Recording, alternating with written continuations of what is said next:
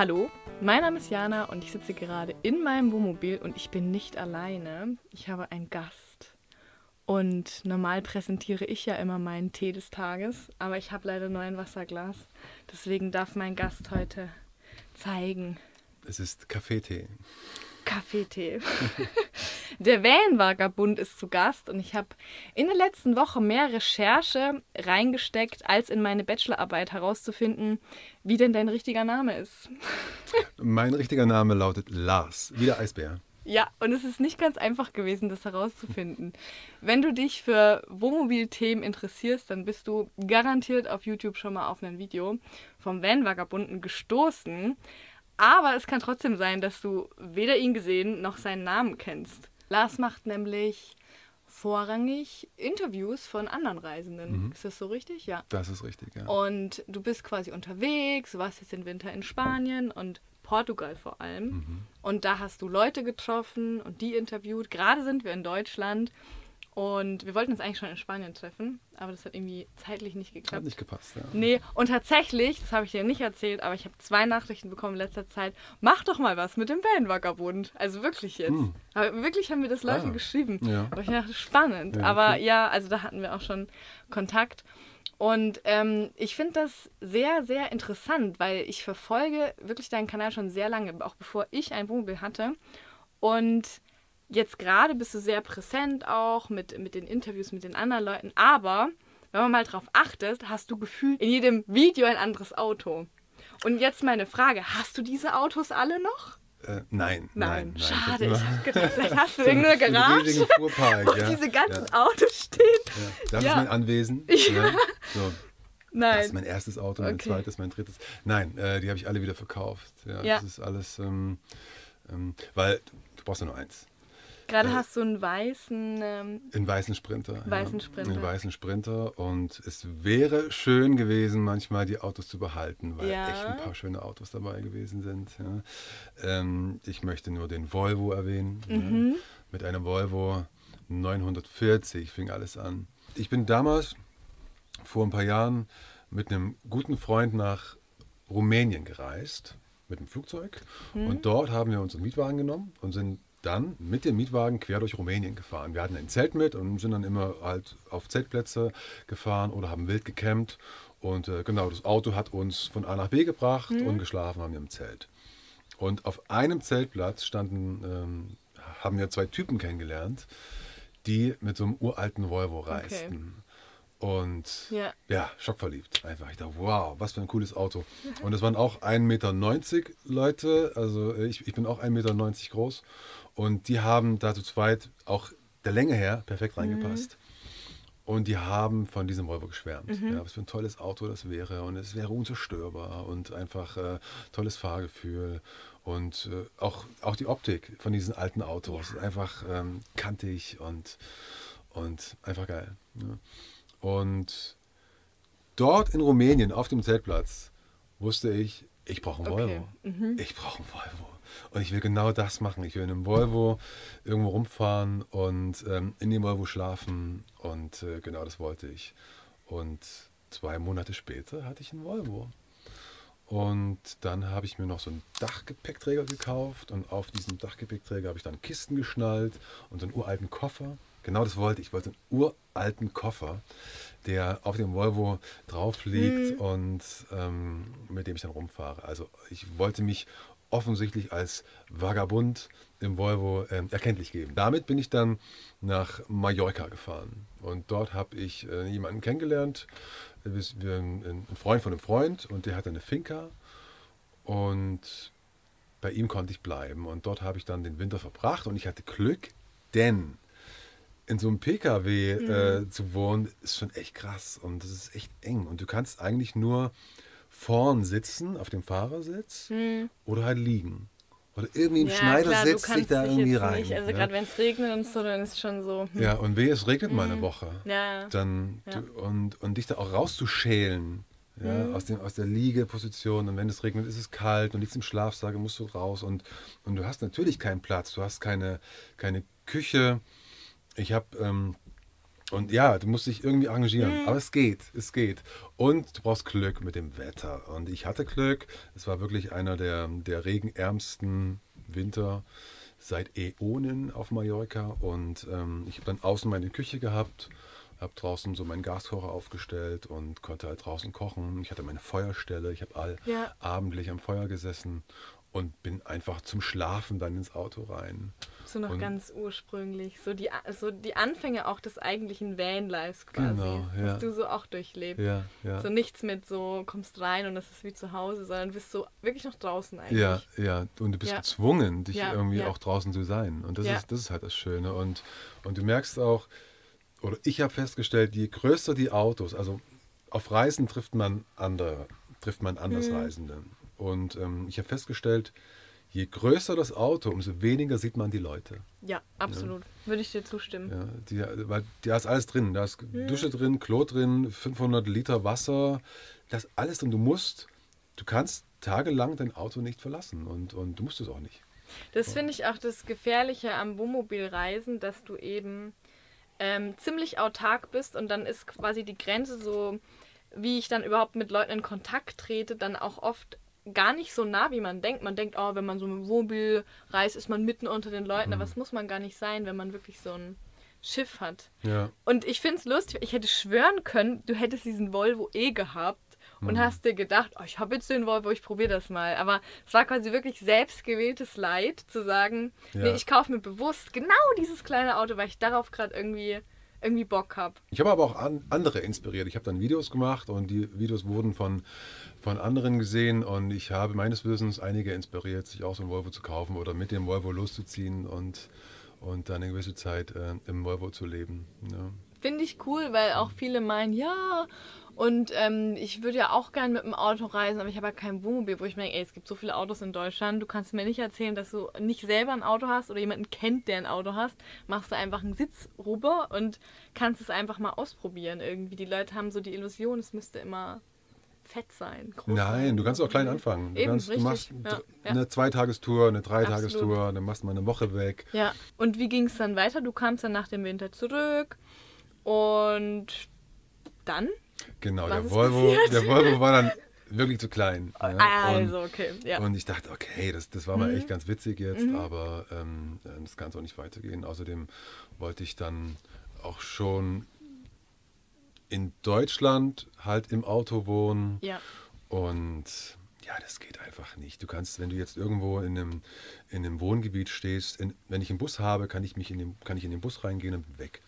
Aber im Volvo, das kriegt ja jeder mit, das, äh, das, mhm. das geht nicht. Das ist einfach zu auffällig und zu umständlich.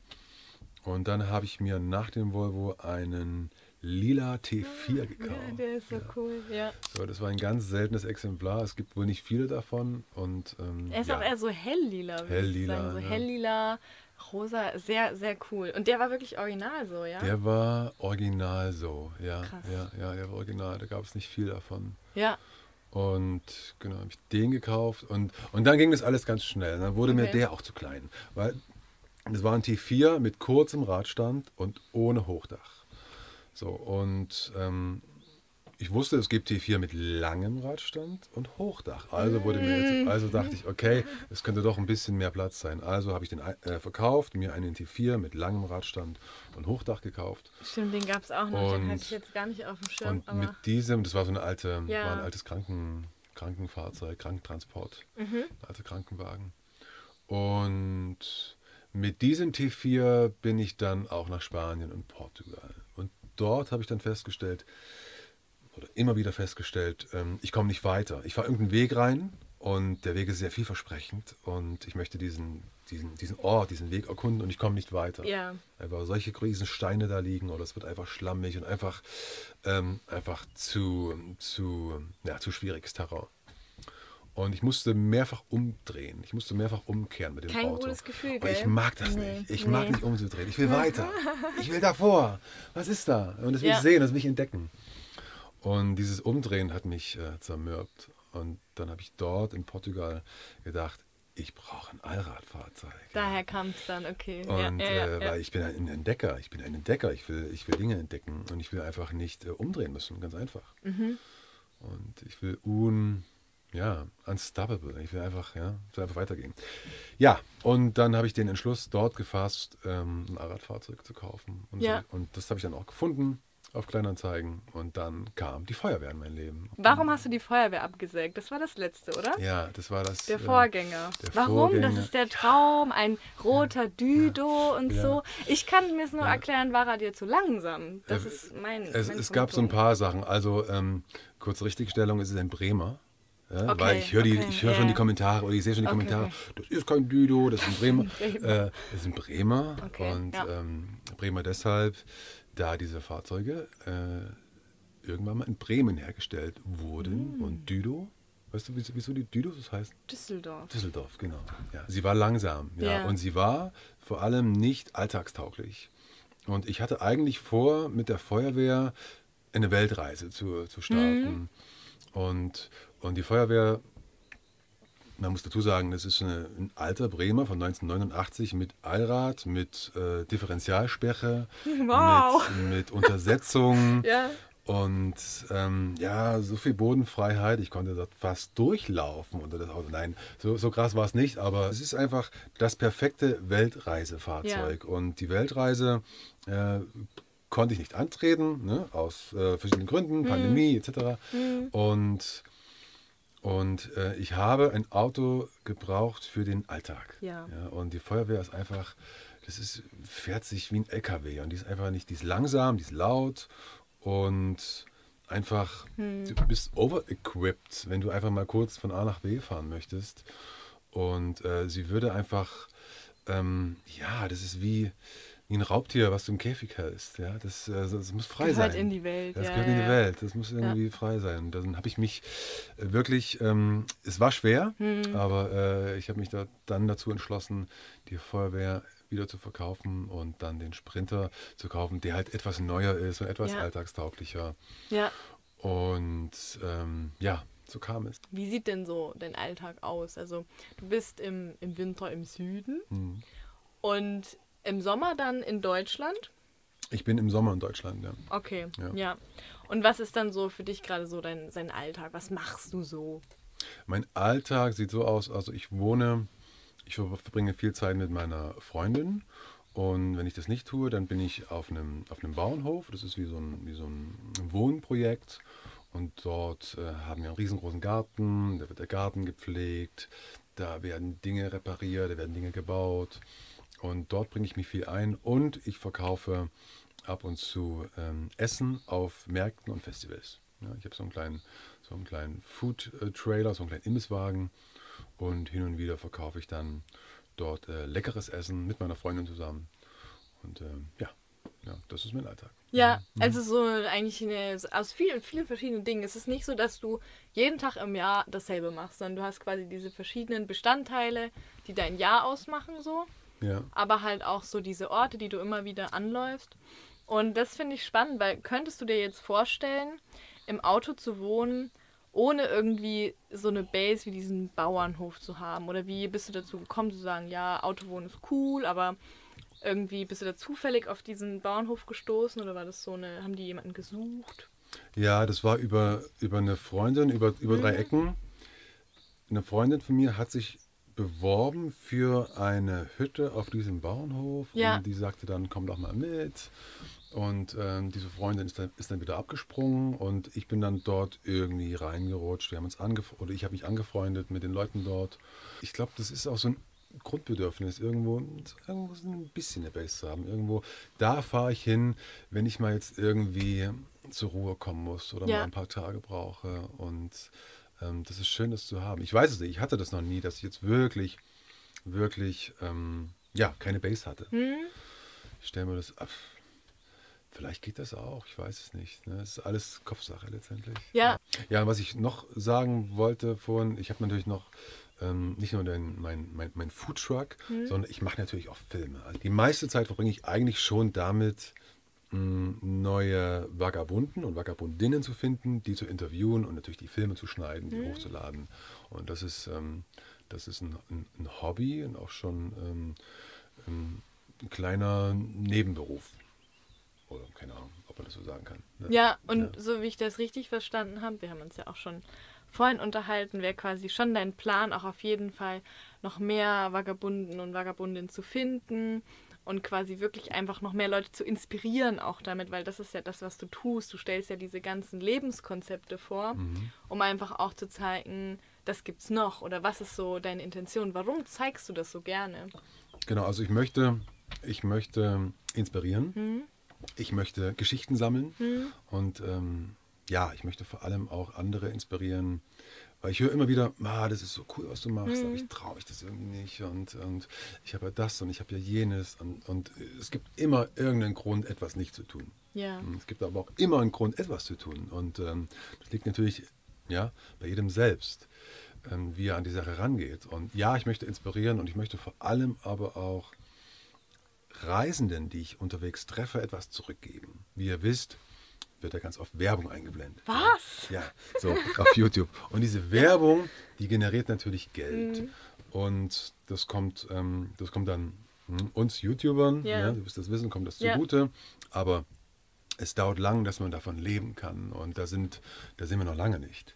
Allerdings ist meine Idee eigentlich, ähm, mehr Geschichten zu sammeln, mehr Interviews zu machen und dass ich den Menschen was zurückgebe ich treffe immer wieder auf meinen Reisen Menschen, denen es finanziell nicht so gut geht.